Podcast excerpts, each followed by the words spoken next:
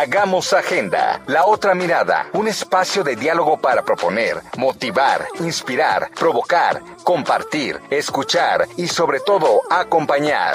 Conduce Ana María Lomelí.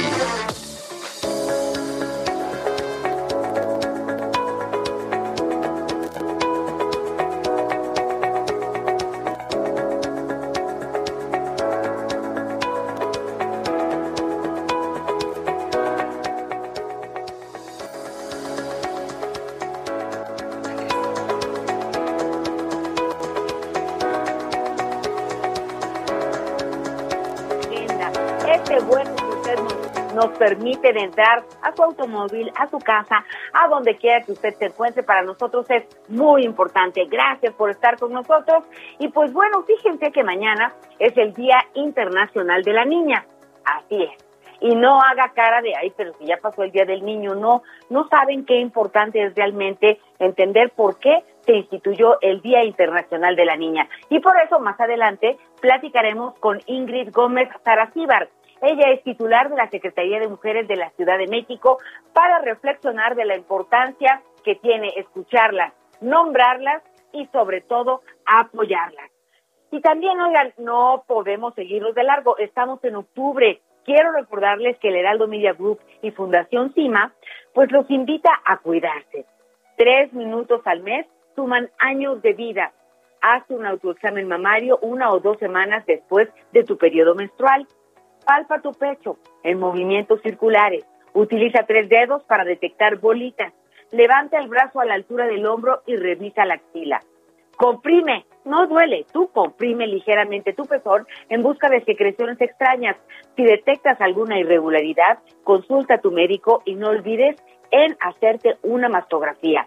Hazlo bien, mano al pecho. Y hablando de salud, porque salud es poder, pues Julieta Santos nos platicará sobre mujeres sobrevivientes de mama. Y también hablará con la doctora Rina Gittler, presidenta de la Fundación Alma. Esto tiene que ver, por supuesto, con implantes mamarios, pero ya entraremos en materia más adelante. Y oigan, una súper buena noticia es el triunfo del Checo Pérez.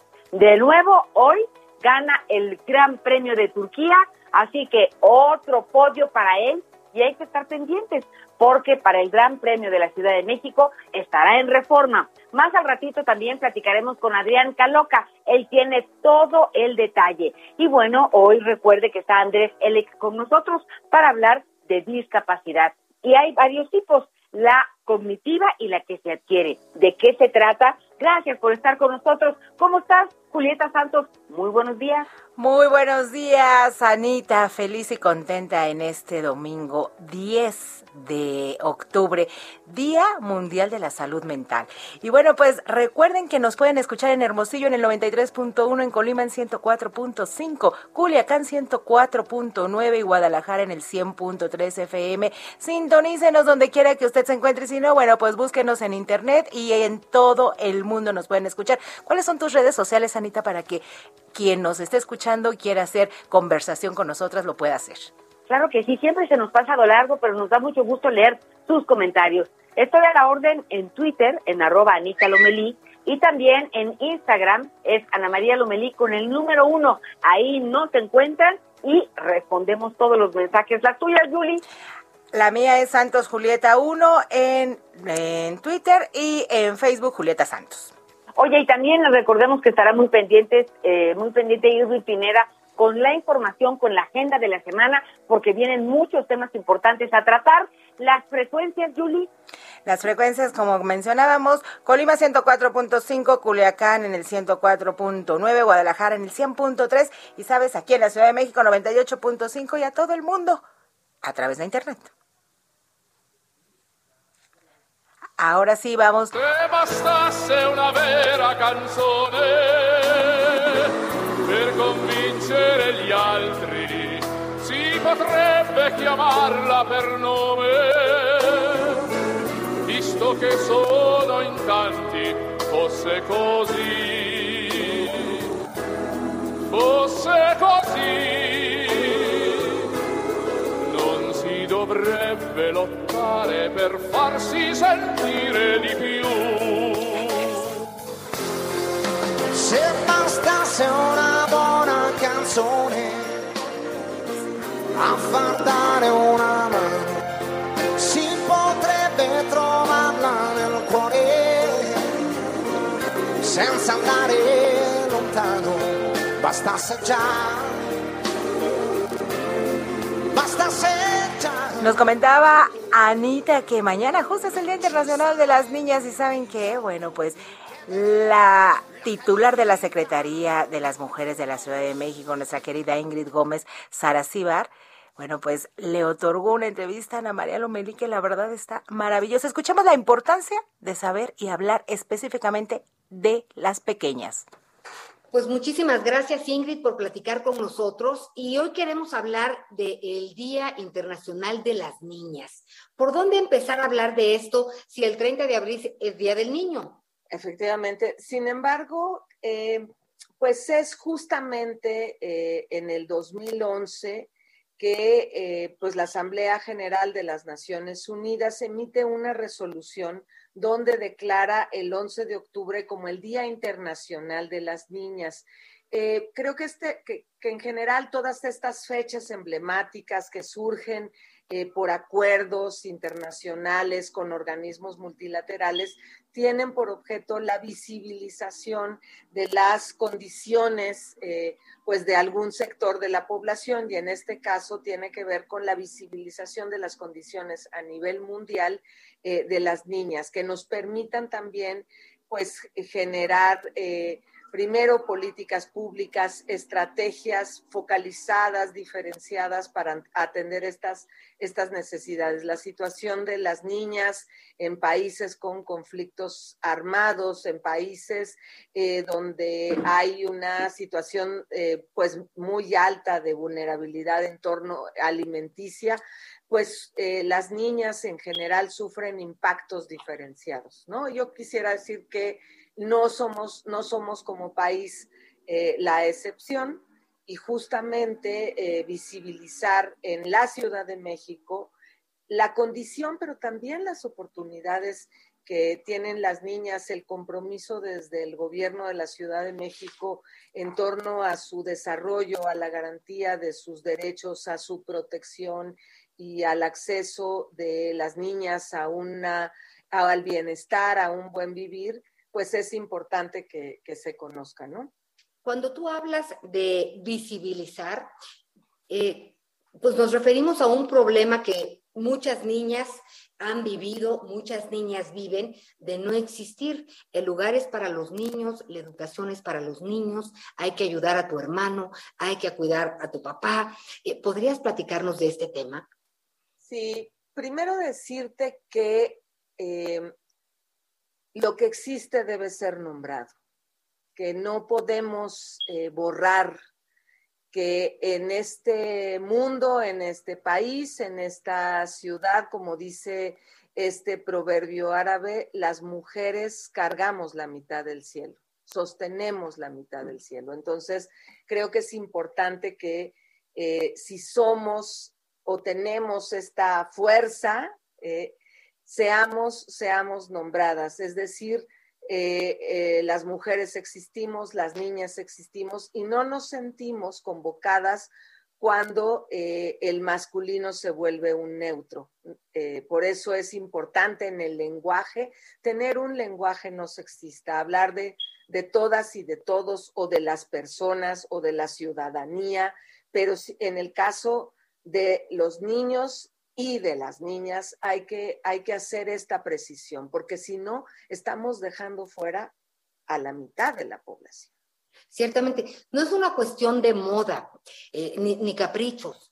Lo que pasa, sí ha habido una evolución y hemos entendido la importancia que, que hoy tú nos mencionas de, de ser nombradas, de tener un lugar.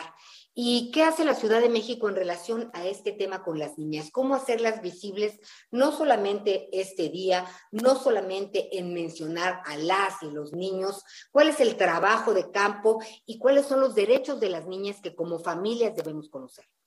Bueno, yo, te, yo iniciaría diciendo que tenemos un amplio marco normativo.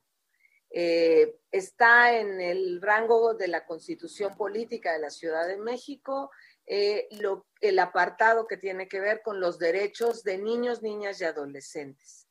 Eh, también la Ciudad de México tiene una ley eh, de derechos de las niñas, de los niños y de las y los adolescentes. a ver, permíteme. Sí, no te preocupes. Dejaste tu celular, sí. Muchas gracias. Perdón, es que... Lo arreglamos, tú no te preocupes. Perdón. Sí, bueno, no es, esto nos lleva eh, yo justo lo decía eh, en esta charla con, con las niñas, que todas las autoridades en la Ciudad de México, porque estamos hablando de la Ciudad de México, tenemos la obligación eh, de guiarnos en el caso de, de, que se trate de niños, niñas y adolescentes con un principio. Y ese principio tiene, tiene que ver con poner a los niños y a las niñas en el centro. Es el, el bien de los niños y de las, y de las niñas. Entonces, esto, esto es importante. Y la otra es cómo vamos desplegando y tejiendo eh, políticas que garanticen sus derechos, pero además su protección también, ¿no? Eh, este, este principio al que yo apelaba es cómo eh, cómo garantizamos el interés superior de los niños y las Entonces, creo que, este es, creo que esto es importante. Y decirte, bueno, ahí eh, pues hay una serie de, de estrategias, de políticas públicas, pero creo que lo importante acá eh, es cómo además metemos lente, focalizamos que niñas y niños son diferentes más allá de la diferencia eh, pues genética, biológica, sexual, ¿no? Cómo, cómo hay impactos diferenciados y cómo esta lógica de ponerte estos lentes, reconocer estos lentes violetas que son la perspectiva de género, reconocer que esos impactos diferenciados pueden crear discriminación y desigualdades y que eh, eh, este principio tiene que regir toda la política pública.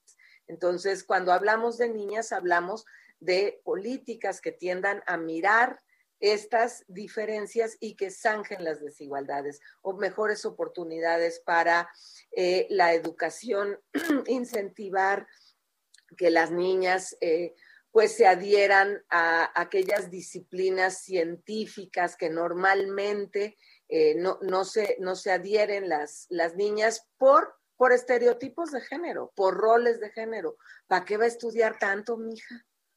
¿No? ¿Para qué va a estudiar tanto mi hija si usted se va a casar? ¿Cuántas veces en la cocina?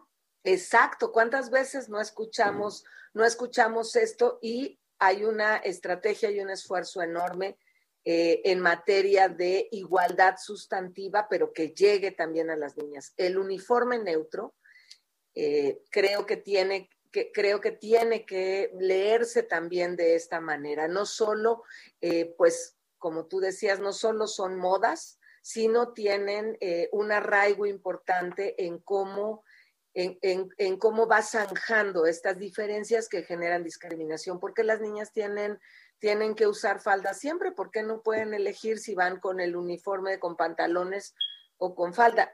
Estamos platicando con Ingrid Gómez, ella es titular de la Secretaría de, las Mujeres en la Ciudad de México. Gracias por haber platicado con nosotros, Ingrid. Encantada, muchas gracias a todas y eh, pues enhorabuena, celebremos, visibilicemos y eh, fortalezcamos a nuestras niñas. Es fundamental en el desarrollo de cualquier sociedad. Muchas gracias.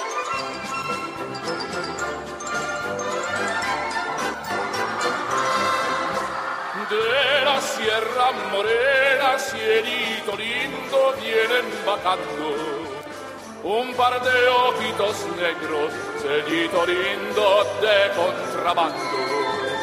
Ese lunar que tienes, cielito lindo junto a la boca, no se lo des. Cielito lindo, pero más allá de cielito lindo, estamos escuchando a Luciano Pavarotti Héctor Viera, muy buenos días. ¿Por qué, Luciano, el de este día, en este domingo? ¿Qué tal, eh, Julie, Anita? Mucho gusto en saludarlas a todos nuestros amigos del auditorio. Efectivamente, una versión muy especial, como bien lo comentas, eh, Julie, de Cielito Lindo, composición de eh, orgullosamente mexicana de Quirino Mendoza, de Xochimilco para el mundo esta versión eh, interpretada por Luciano Pavarotti y Enrique Iglesias. ¿Por qué? Porque justo el próximo eh, martes 12 de octubre estamos eh, celebrando el natalicio número 86 del gran tenor italiano Luciano Pavarotti, quien desafortunadamente, bueno, falleció en el año 2007. El martes habría cumplido 86 años de edad. Y cómo olvidarlo, si es considerado junto con José Carreras y Plácido Domingo como los tres grandes tenores de la época contemporánea.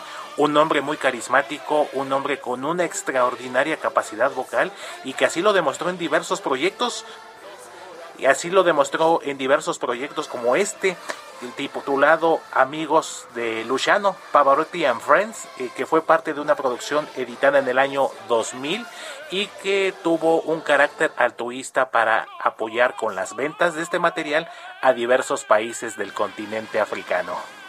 Pues escuchemos. Perdón, perdón, adelante Anita. Escuchemos tantito, ¿no, Yuli? Claro que sí.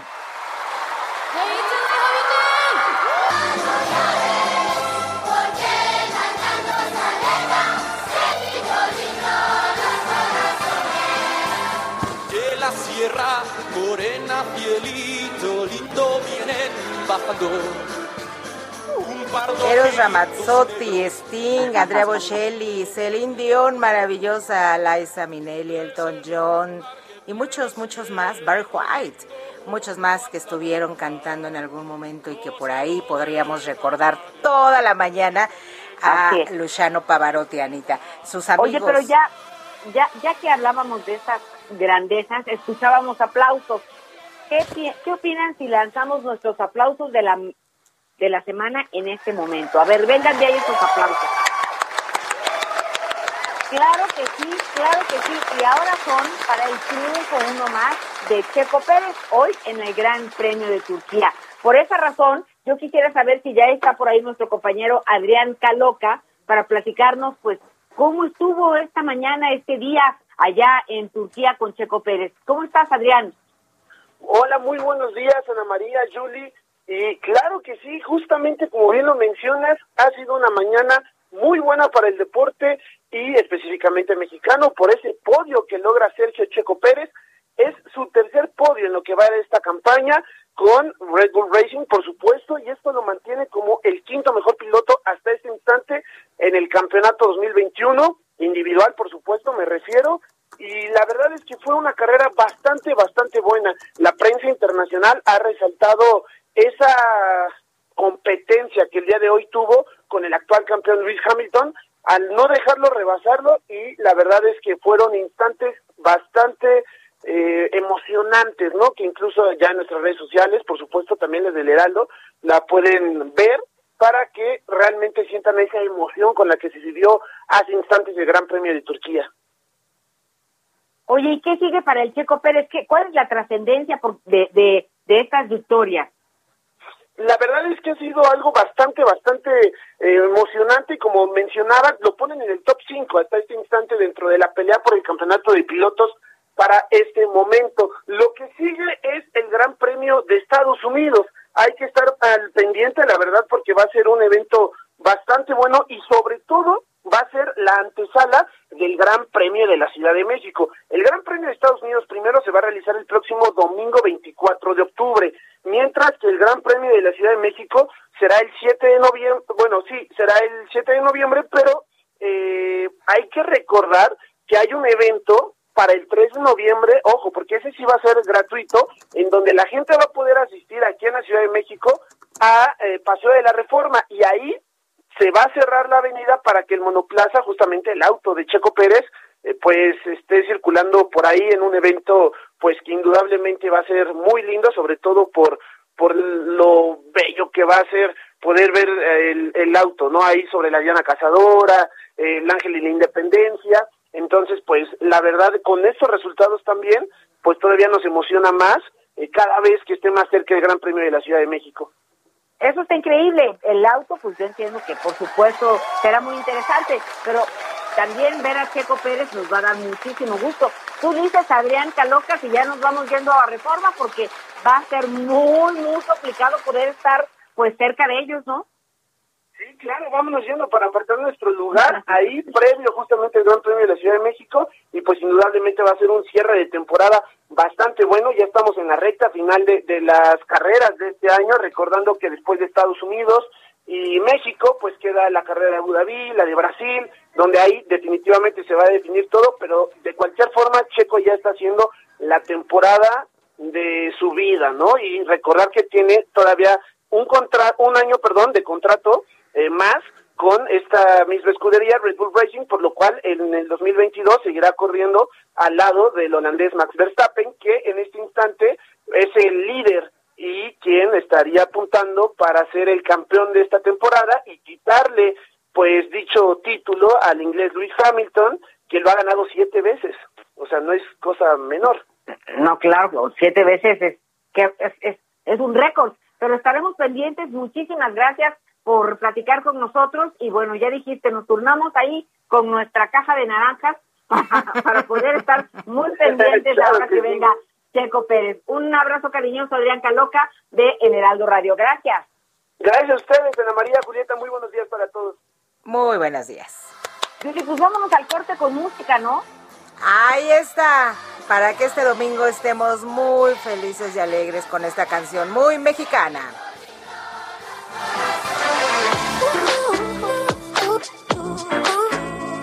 Hagamos agenda con la periodista de la otra mirada, Ana María Lomelí.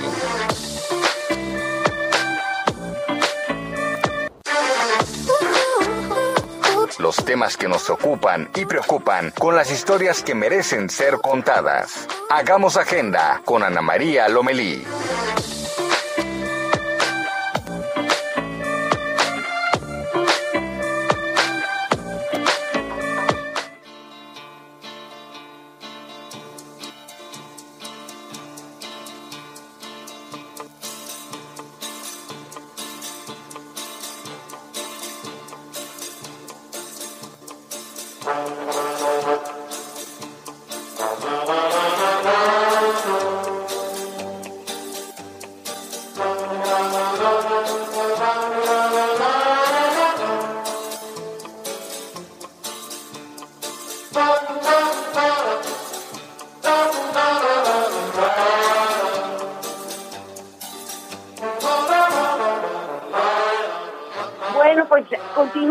Hagamos Agenda. Gracias por estar con nosotros. Como, como usted ve, mire, siempre tratamos de hacer una selección musical diferente, entrañable, pues que una generaciones. Así que estaremos platicando de lo que ya estuvimos hablando, de Pavarotti, también de Ray Connick, entre otras. Y fíjense que en Hagamos Agenda, por supuesto que la familia es lo más importante. Así que voy rápido porque pronto seré abuela eh, algo necesita mi querida hija, que será mamá, pero los dejo en inmejorable compañía contigo, Yuli, y por supuesto con nuestro productor Héctor. Continuamos en Hagamos Agenda. Gracias.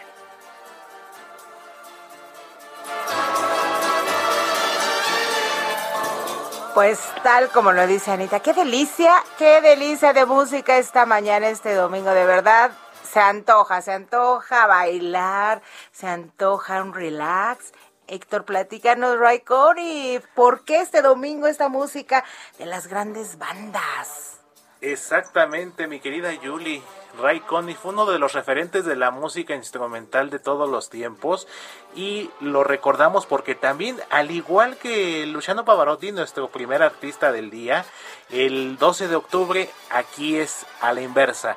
El 12 de octubre es el aniversario luctuoso de este extraordinario director de orquesta, arreglista, músico y estadounidense, músico estadounidense, quien falleció el 12 de octubre de 2002 y nos dejó obras que son reconocidas a nivel mundial y por supuesto, como no esta interpretación magistral de de Bésame mucho y Consuelito Velázquez. de Consuelito Velázquez, o sea, siempre el talento mexicano está ligado a las grandes estrellas internacionales, Yuli. Sin duda alguna platicaremos un momentito más de Ray Conniff en un momento, pero aquí en Hagamos Agenda siempre, siempre hay un lema todos caben, somos inclusivos y cada 15 días tenemos a nuestro experto en discapacidad, él es Andrés Elec y justamente el día de hoy nos acompaña. Muy buenos días, Andrés. Hola, Yuli, ¿cómo estás? Muy buenos días. Platícanos de qué nos traes hoy el tema de discapacidad congénita y adquirida. ¿Qué es esto?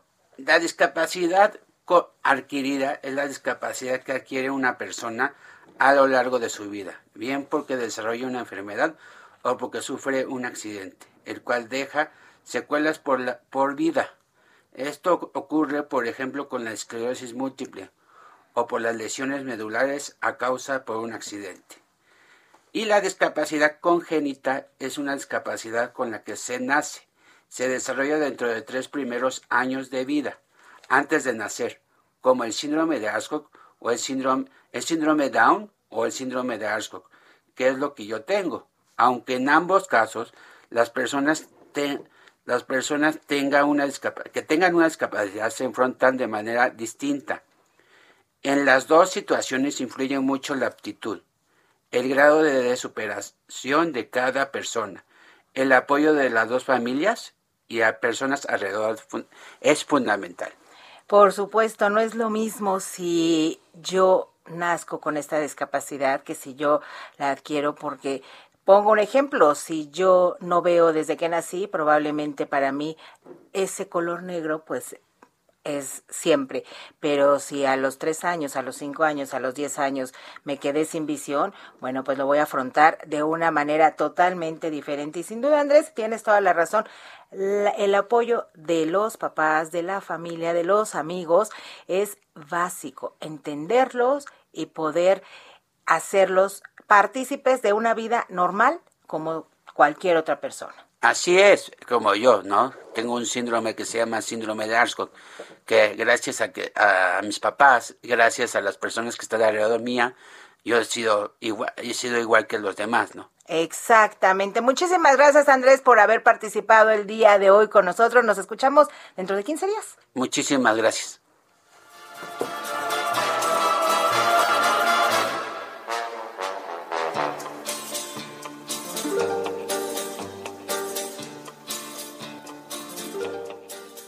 Esta mañana, aprovechando que es el mes en que se visibiliza el, cáncer de mama, bueno, pues nosotros vamos a platicar justamente esta mañana con la doctora Rina Gittler y ella hace una labor, ni se imaginan ustedes lo maravilloso que está esta, esta labor.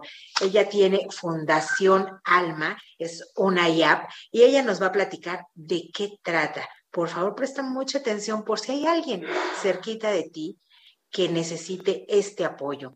Doctora Rina, muchísimas gracias por estar esta mañana con nosotros aquí en Hagamos Agenda. Ahora sí, platícanos, ¿qué es Fundación Alma? ¿Qué es lo que hacen? Buenos días. Primero, muchas gracias por esta invitación y a todos los que nos están escuchando, muchas gracias por, por su tiempo. Pues te platico, mira, Fundación Alma es una institución de asistencia privada que nace en el 2009, después de que yo fui diagnosticada con cáncer de mama. Soy médico y uno de los momentos más difíciles de mi vida ha sido cuando pues tuve que pasar por una mastectomía como parte del tratamiento y cuando yo me vi cómo había quedado, aunque ya había empezado el, proceso de la reconstrucción, eh, fue un momento muy difícil para mí, así que decidí que si tenía una segunda oportunidad de vida pues iba a luchar para que todas las mujeres mexicanas tuviéramos este acceso a este tipo de, cirugías, ¿no? Y que sea tomado como parte del tratamiento del cáncer de mama. Sin duda alguna, la verdad es que a veces pensamos, bueno, pues le dijeron que ya se alivió. Y hasta ahí le dejamos.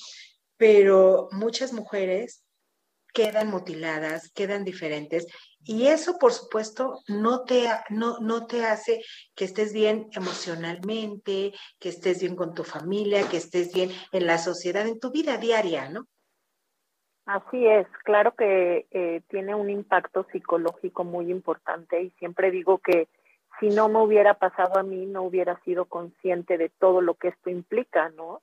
Y por eso, pues además de todo el tema psicológico, sabemos hoy, lo sé como doctora, que las pacientes que saben que van a tener acceso a una cirugía de reconstrucción se recuperan mucho más rápido de las pacientes que pues eh, no van a poder acceder a este tipo de tratamiento.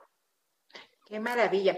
¿Cómo podemos nosotros, la gente que nos está escuchando y que tienen un caso cerca o que pudiera haber próximamente, porque todo mundo estamos eh, alrededor con alguna mujer y todas podemos en algún momento necesitar este apoyo.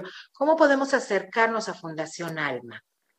Mira, primero antes de, platicarles cómo acercarse, eh, quiero tomar unos minutitos para hablar de la importancia de la detección oportuna, porque si hacemos diagnósticos oportunos, quizá no vamos a tener que llegar a este paso tan eh, complicado, tan triste que es en las mujeres de la mastectomía, ¿no? Entonces, déjame te platico también que tenemos en Fundación Alma un libro por ahí que se llama El brasier de mamá. El brasier de mamá, pues, es para enseñarle a las niñas a partir de quinto año de primaria la importancia y la buena técnica de la autoexploración. Para mi suerte, eh, es el libro más pirateado, más eh, circulado que está cumpliendo su función, así que si lo googlean, el brasier de mamá de Pardo, pues por ahí anda en todas partes y más, pues en octubre circula por muchas partes. Pero bueno, una vez que la mujer es diagnosticada y tiene que pasar por una mastectomía como parte del tratamiento y necesita una reconstrucción, eh, puede llegar a nosotros por nuestras redes sociales o por nuestra página web que es www.alma.org.mx. Nosotros estamos en 18 estados de la República. Eh, sí quiero compartirles que ha sido pues casi dos años muy complicados porque pues los hospitales donde nosotros operamos son hospitales generales o hospitales oncológicos, hospitales estatales de oncología y pues por la pandemia nuestra labor se está viendo eh, pues súper detenida, ¿no? Y es entendible que todos estos hospitales están tratando pacientes COVID número uno y bueno, poco a poco ahorita que ya estamos regresando a la normalidad, pues desafortunadamente los insumos de los hospitales eh, no existen, están en condiciones precarias todos los hospitales de nuestro país, aunque Fundación Alma cuando llega a un estado, pues prácticamente lleva los insumos que son los más, lo más caro para realizar estas cirugías. Yo les pediría a las pacientes que nos están escuchando que por favor tengan paciencia, que estamos haciendo todo lo posible. Estamos trabajando también muy de la mano eh, con diputados, con senadores. Estamos ahorita revisando la norma oficial, otra vez la NOM 041, que es la norma mexicana que rige al cáncer de mama para poder integrar la cirugía de reconstrucción como parte integral del tratamiento, ¿no? Entonces sí estamos trabajando en un tema de política pública para que próximamente esto sea realidad y esté al alcance de todas las mexicanas. Pero eh, también aprovecho para decirles que pues eh, si no podemos operarlas, tenemos un gran programa de prótesis externas, donamos prótesis de gel de silicón para que las mujeres que pasaron por una mastectomía pues puedan usar estas prótesis, que lo importante de estas es que tienen el peso adecuado eh, de la mama sana, entonces el desbalance del cuerpo pues ya no es tan, eh, eh, no, no puede traer otras consecuencias a la larga, como son problemas en las rodillas, en la espalda, contracciones musculares. Así que pues sí tenemos como ayudar a las pacientes, la verdad es que esa es nuestra razón de ser y, si alguien que nos está escuchando necesita ayuda, por favor no dejen de escribirnos, eh, ya sea por Facebook, por Instagram o directamente en nuestra página web. Aquí justamente en el Heraldo está ahorita esta campaña que tú nos dices, hay que detectar a tiempo, sí, dicen tres minutos, tres minutos podrían hacer la diferencia que tú le dediques a esta autoexploración tan importante para podernos dar cuenta a tiempo si es que hubiera algún problema de este tipo de, cáncer de mama, ¿no? La verdad es que sí. ¿Cómo podríamos eh, aprender a autoexplorarnos ahora que tú estás diciendo justamente este paso previo en el que podríamos no llegar hasta, hasta tener una mastectomía? Mira, la realidad de nuestro país es que las mujeres no se autoexploran o porque no saben cómo o porque les da miedo. Eh, ahorita que están todas estas campañas de tres minutos, yo les puedo decir, tóquense diario, conozcan su cuerpo. Las mujeres no conocemos nuestro cuerpo. Precisamente estamos haciendo un parteaguas con el brasier de mamá, porque lo que estamos haciendo, y creo que lo estamos haciendo bien, es que eh, queremos empezar con el tema de la detección oportuna desde, desde temprana edad. Eh, como médico te digo que pues en los libros dice cuándo, cómo y dónde y todo lo que quieras saber de la autoexploración, pero sí les puedo decir como paciente que tuve un diagnóstico oportuno y como mamá de niñas pues que se están desarrollando, que eh, lo más importante es que tenemos que las mujeres predicar con el ejemplo con nuestras hijas, con nuestras hermanas chiquitas, con nuestras primas y, y desde chiquitas hacer conciencia precisamente como es nuestra campaña con el hashtag que a todos nos puede pasar. Muchísimas gracias, bonito día. Gracias a ustedes, gracias pues por pensar en nosotros. Claro que sí. Bueno, pues ahí tienen ustedes Fundación Alma, alma.org.mx. Esto es Hagamos Agenda.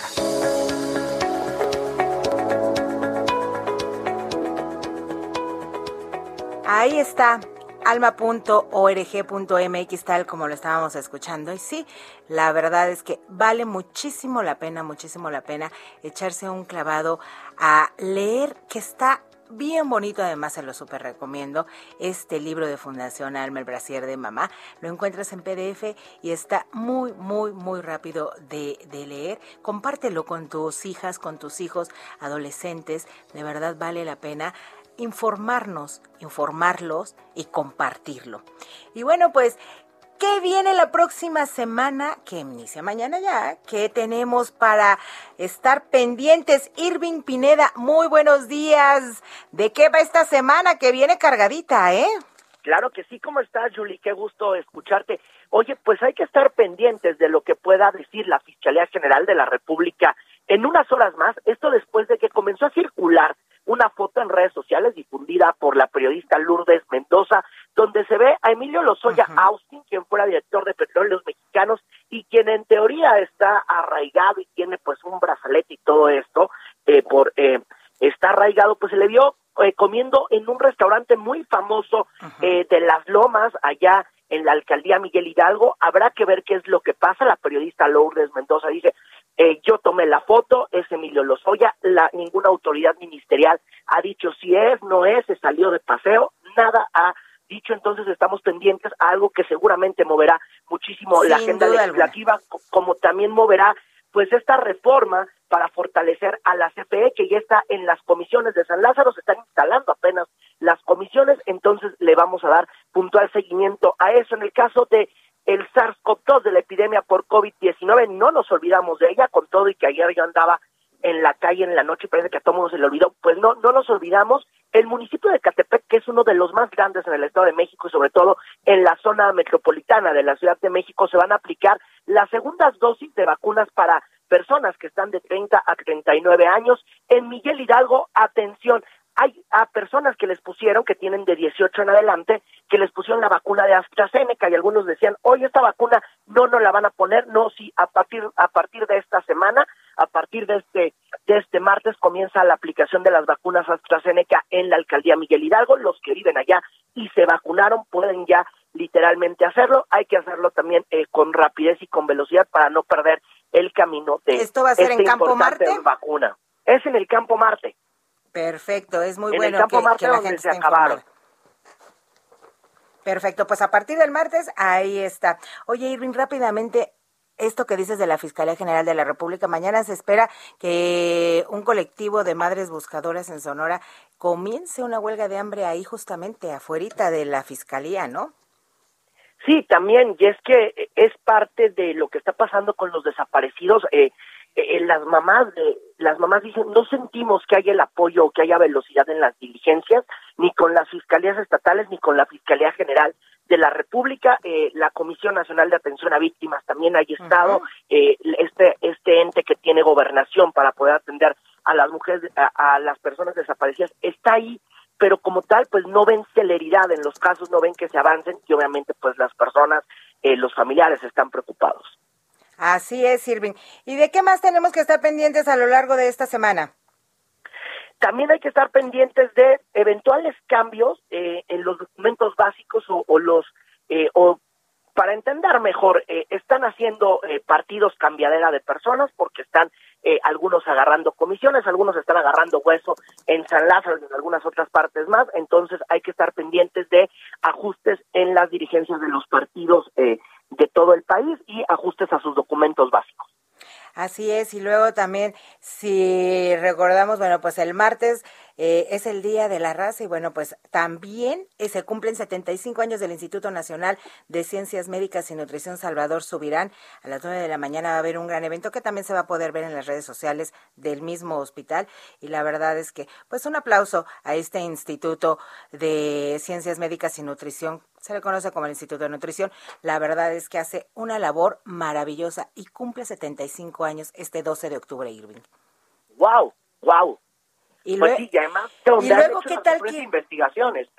Sin duda alguna, y la verdad es que hacen una labor hacia toda la población, pues extraordinaria. Y la comparecencia en el Pleno el jueves del doctor Víctor Manuel Villalobos. A ver qué tal se pone la, la comparecencia. Así es, y bueno, la audiencia, la bueno. audiencia tan esperada, Irving, la del reclusorio sur, para ver lo de las medidas cautelares de Rosario Robles, eso va a ser también el jueves. En teoría es el jueves, pero hay que tomarlo ahí, eh, hay que tomarlo ahí con previsiones porque puede cambiar eh, la fecha de la audiencia. Hay que decir para la gente que nos está escuchando, se abrió la puerta para que Rosario Robles pueda enfrentar eh, a la justicia, eh, pues en su casa, literalmente, se abrió la puerta, pero todavía falta un rato. Habrá que confirmar esa audiencia porque al final se fijan la fecha de las audiencias y literalmente se, pone ahí, pero muchas veces se difieren o se cancelan y más en el tiempo de la pandemia. Sin duda alguna hay que estar pendientes a ver si se da o no se da. Lo que sí se va a dar es la mm, protesta que va a tomar como gobernadora Evelyn Salgado el viernes. Sí, que llega además en un estado donde está preocupando uno la violencia, el cobro de piso, el cártel independiente de Acapulco, el cártel Jalisco, eh, mantiene un enfrentamiento en Acapulco, también hay un problema en el sistema sanitario de Guerrero y con esas dos cosas llega Evelyn Salgado, alguien que no se imaginó a principios de este año que iba a ser gobernadora de Guerrero, para que vean cómo es la suerte de los políticos. Bueno, pues ahí, ahí sí habrá, habrá que esperar a ver cómo arranca Evelyn Salgado. Y bueno, pues ella está al frente ahora de, de uno de los estados más controvertidos, con ma- muchísima inseguridad también, sin duda alguna. Vamos a ver, vamos a ver cómo va eh, dándose su, su gobierno. Muchísimas gracias. Ojalá le vaya muy bien por el bien de todos. Por el bien de todos, efectivamente. Además, sin duda alguna, ahorita Acapulco, sí, todos lo sabemos, es uno de los puertos turísticos más importantes, un lugar turístico que ahorita justo necesita muchísimo empuje después de la pandemia. Toda esa gente que vive de este sector del turismo, imagínate todo, todo el miedo que pudiéramos tener de ir. Entonces es momento de que ella apuntale y que tengan mayor seguridad y que le dé toda la certeza a la gente que quiere viajar y disfrutar del puerto de Acapulco para que toda esta gente reactive la economía y sin duda alguna pues sea un buen fin de año. Ojalá, ojalá y esperemos a ver qué, qué, qué, qué medidas toman para combatir a la inseguridad ahí. Eh, no sabemos si va a solicitar la Guardia Nacional, no sabemos todavía eh, como tal cómo va a operar la Secretaría de Seguridad Pública del Estado, más allá de algunos nombramientos que han hecho, habrá que ver cómo va a operar y sobre todo qué van a hacer. Allá en Guerrero hay 14 bandas de la delincuencia organizada, dos están en Acapulco, como lo mencionaba, el cártel independiente, el cártel independiente de Acapulco y el cártel Jalisco Nueva Generación, desde luego que vamos a estarle pues dando seguimiento en todos los espacios del Heraldo. Claro que sí. Muchísimas gracias, Irving Pineda. Nos escuchamos el próximo domingo. Que tengas excelente semana. Igual disfruten el día. Lo que nos queda de este fin de semana. Gracias, Irving. Hasta luego.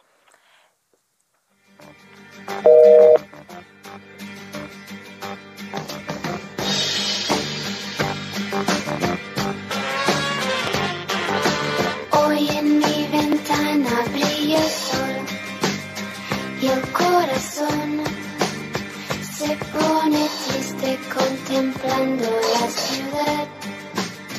¿Por qué te vas? Como cada noche La verdad estoy feliz de la música que nos está poniendo Miguel, que está en los controles, y nuestro querido Héctor, productor, que está aquí con nosotros. Yo estoy muy contenta desde que arrancamos esta hora, la música que nos puso Mónica, después tenemos a Luciano, después a Roy Conniff y bueno, terminamos. A mí me parece esta voz deliciosa. Es a lo mejor para las nuevas generaciones un poco desconocida, pero justo Héctor nos va a platicar. ¿A quién estamos escuchando? Así es, eh, Julie, la cantante muy peculiar. Ella nació en Londres, allá en el Reino Unido, el 10 de octubre de 1951, Janet Ann Dimech, mejor conocida y artísticamente conocida con el nombre de Janet, hoy está cumpliendo 70 años, una de las voces, como bien lo dices, más reconocidas y más especiales de finales de la década de los 70 y de principios de los años 80, con este éxito eh, titulado ¿Por qué te vas? y con el que entró de lleno al mercado latinoamericano con su música otros éxitos que tenemos de ella, como El muchacho de los ojos tristes, Soy rebelde y sin lugar a dudas de las más reconocidas, esta que es ¿Por qué te vas? de 1977. Ay, sin duda, sin duda alguna. Antes de que nos vayamos, un abrazo a Javier Baez, que también nos acompaña siempre en los controles, porque hoy es su cumpleaños. Muchas felicidades, sin duda alguna. Él está aquí pendiente. Héctor viene en la producción, China Monroy en la información, Miguel Gutiérrez en los controles, Yasmín Hernández en edición. Andrés Selec nos acompañó el día de hoy, Ana María Lomelí, y a nombre de todo este gran equipo y con esta gran canción nos despedimos este domingo. Pásenla muy, muy bien lo que resta el fin de semana. Mi nombre es Julieta Santos. Nos escuchamos el próximo domingo. Todas las cosas que quedaron por decir se dormirán junto a las manillas de un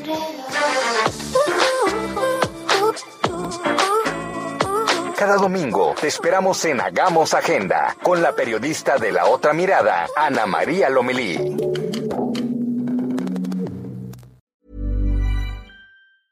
Hey, it's Paige DeSorbo from Giggly Squad. High quality fashion without the price tag. Say hello to Quince.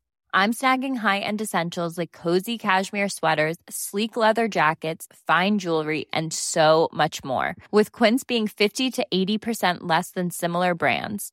And they partner with factories that prioritize safe, ethical, and responsible manufacturing. I love that. Luxury quality within reach. Go to quince.com slash style to get free shipping and 365 day returns on your next order. Quince.com slash style.